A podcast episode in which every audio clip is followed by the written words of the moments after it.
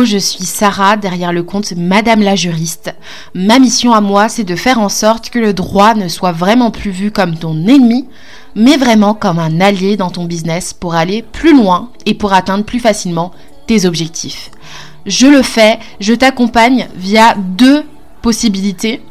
Euh, soit je te fournis en fait des modèles d'actes juridiques qui vont te permettre de te mettre en conformité, d'anticiper les problèmes dans ton business, ou soit je t'accompagne à passer de micro-entreprise à société et à aller encore plus loin, à aller vraiment défoncer ces barrières qui viennent dans ton esprit, te dire que tu n'es pas capable, te dire que tu n'es pas assez. Et moi, vraiment, j'ai envie de te montrer que c'est possible parce que j'ai accompagné d'autres entreprises à le faire et parce que je suis passée moi-même par ces questionnements que tu te poses actuellement.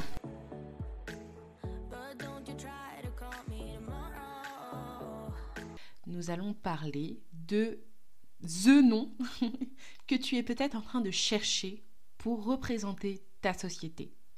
Et tu te poses peut-être les questions suivantes. Comment faire pour trouver le bon nom? Comment faire pour avoir un nom qui reflète à la fois mes valeurs, mais aussi celles que mon client idéal et que les personnes qui travaillent avec moi viennent trouver lorsqu'elles viennent me chercher? Et donc, la question, c'est comment trouver le bon nom commercial que je ne vais pas regretter par la suite. Alors c'est super intéressant parce que lorsque j'ai lancé la bêta test de Legal Up, je le rappelle, c'est une formation pour passer en société, pour vraiment en fait arriver à trouver euh, quelle est notre zone de génie, qu'est-ce qu'on aimerait faire fructifier, qu'est-ce qu'on aimerait encore faire plus grandir, en fait, et lui donner en fait un impact différent, une résonance différente lorsqu'on passerait en société et qu'on quitterait notre micro-entreprise? Elle m'a posé la question du je ne sais pas en fait qu'est-ce qu'il faudrait que je mette comme nom commercial, est-ce que tu peux m'aider Ce qui est intéressant, c'est que du coup ma bêta testeuse avait déjà du coup une bonne activité avec deux programmes, on va dire, signature qui étaient bien reconnus, en fait, des personnes avec des noms assez euh, distinctifs. En tout cas, quand on entendait ces noms-là, on pouvait que penser à elles. Et ce qui est intéressant, c'est que lors de son passage en société, elle s'est posé la question du coup de quel nom donner. Parce qu'elle n'avait pas un seul programme signature, elle en avait deux.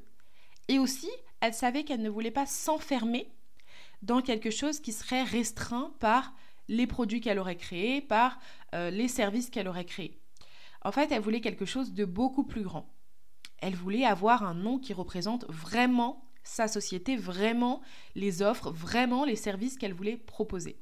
Et donc, comme elle était dans le, elle est toujours d'ailleurs dans le domaine du copywriting, elle a décidé en fait de partir plutôt de sa zone de génie, de ce qu'elle faisait, pour trouver un nom qui lui correspondrait.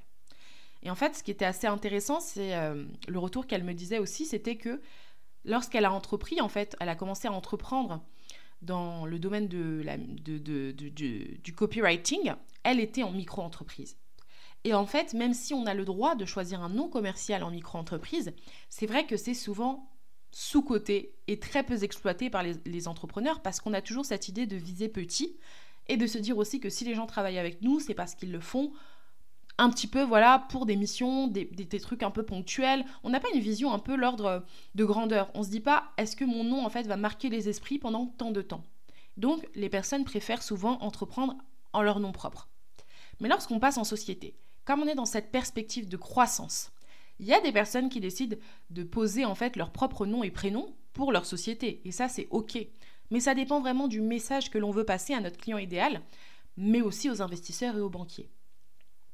Donc première chose, si tu es dans cette situation, je te demanderai un exercice assez simple et assez bateau, de prendre un papier et d'écrire en mode brainstorming toutes les idées qui te viennent pour représenter ton nom de marque. L'image que tu voudrais refléter en fait auprès de, tes clients. Comment tes clients pourraient nommer ce que tu fais, mais de manière plus euh, synthétique, pseudonyme. Euh, si on devait par exemple parler de mes, services, moi j'ai décidé de, m'appeler Madame la juriste, d'accord? Mais j'ai aussi une autre société que j'ai décidé d'appeler Legal Pitch. Mais j'ai dû réfléchir. Tout d'abord, pour la société Madame la juriste, c'était facile parce que c'était déjà le nom que j'avais posé lorsque j'ai créé en, ma micro-entreprise, donc mon nom commercial avait déjà été identifié. Aussi, j'avais déposé euh, une marque, donc euh, disponible encore pendant euh, bientôt 9 ans, auprès de l'INPI. Donc pour moi, j'avais pas à me casser la tête, je prenais tout simplement le même nom commercial. Par contre, euh, pour la société Legal Pitch, j'ai fait un brainstorming de l'image et du message que je voulais passer à mon client idéal parce que je parle beaucoup de pêche juridique, je parle beaucoup du fait de dédramatiser le droit, de le rendre fun, de le rendre juteux, sexy. Euh, et donc ça, ça représentait en fait l'idée de pêche et de juridique, ça représentait exactement l'image que je voulais passer en fait en créant cette société. Par contre, je voulais un nom un peu accrocheur. Et il faut savoir que moi, mes programmes, je les nomme souvent, le début, c'est toujours legal. Donc, par exemple, legal process, la formation pour se mettre en conformité. Euh, legal up, la formation pour passer de micro à société. Et du coup, pour moi, ça semblait naturel que ma société allait s'appeler legal, quelque part en premier. Et le pitch est venu après parce que je me suis dit, euh, en fait, il y a ce côté pêche qui est super important et que je ne voulais pas perdre. Et je trouvais que ça sonnait vachement bien d'avoir un legal pitch euh, sur, sur des documents juridiques, sur, sur, sur, ses publicités. Euh, j'ai trouvé ça vachement cool. Et il faut savoir qu'au début, dans mon brainstorming, j'avais aussi cette idée du bar à modèle. Donc je me disais, je voulais que ça sonne un petit peu mieux que bar à modèle, mais j'étais prête à appeler ma société Legal Bar. Et en fait, ça m'a beaucoup perturbée parce que je me disais, il y a quelque chose que j'aimais pas. Il y avait une énergie masculine, une, énergie que j'aimais pas et que je que je voulais pas retransmettre parce que ma cliente idéale est une femme.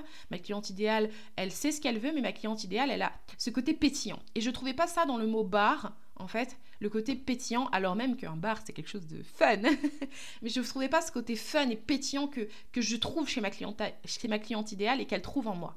Donc, je suis tombée sur Legal Pitch, pour moi, c'était révélation. Mais il a d'abord fallu que je passe par ce, cette phase de brainstorming. Et donc, je te recommande aussi de passer par là parce que euh, tu auras peut-être l'impression d'avoir déjà un nom en tête qui colle avec le message que tu veux passer, mais en réfléchissant et en te donnant d'autres options, tu verras peut-être une lumière apparaître sur un autre nom qui correspondra plus au message que tu veux faire passer.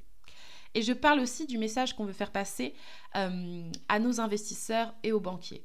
Parce que peut-être qu'aujourd'hui, on veut encore la jouer solo, on veut peut-être entreprendre à titre unipersonnel, mais peut-être que plus tard, on voudra avoir des investisseurs, euh, des personnes qui pourraient être actionnaires dans notre boîte parce qu'elle aura grandi, parce qu'elle aura de la valeur, et parce qu'on se dira, bah, on sait qu'il faut que des personnes mettent un petit peu la main à la poche pour nous aider à atteindre plus facilement nos objectifs, à grandir encore plus vite.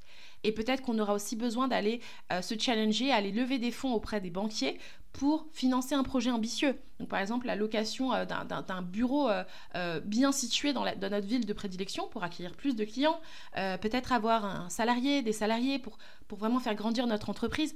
Donc, en fait, ne nous fermons pas la porte en fait en choisissant un nom qui, qui nous réduit en tout cas la portée du message que l'on veut faire passer aussi bien à notre client idéal qu'à nos investisseurs et banquiers.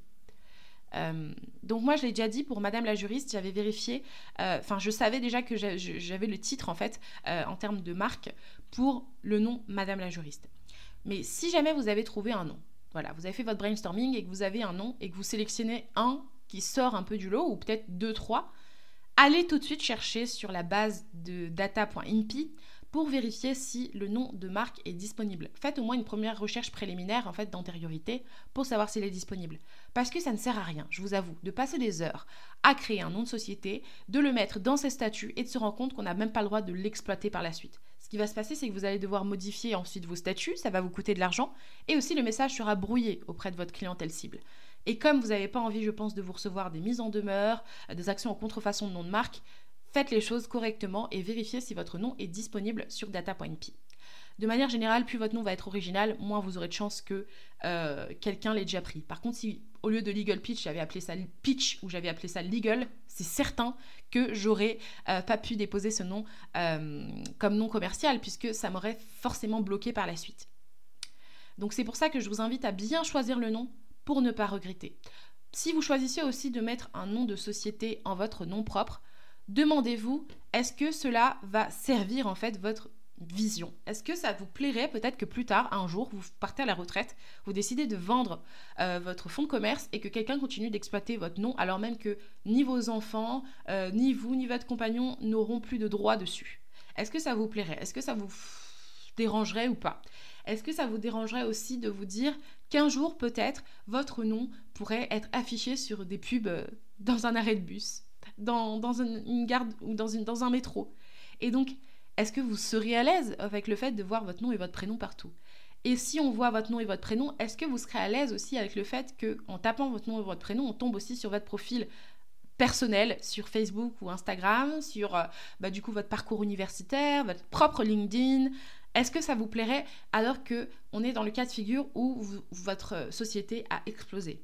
Donc si vous êtes à l'aise avec ça, foncez. Parce qu'il y a des personnes aussi qui aiment aussi cette fame personnelle, d'avoir leur vrai nom, leur vrai prénom comme titre vraiment de société. Mais il y a d'autres personnes que ça va vraiment déranger, donc je vous invite vraiment à faire le bon choix pour ne pas regretter.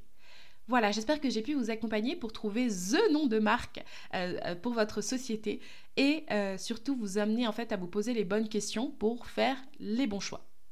Je vous dis à très bientôt pour un nouvel épisode de podcast.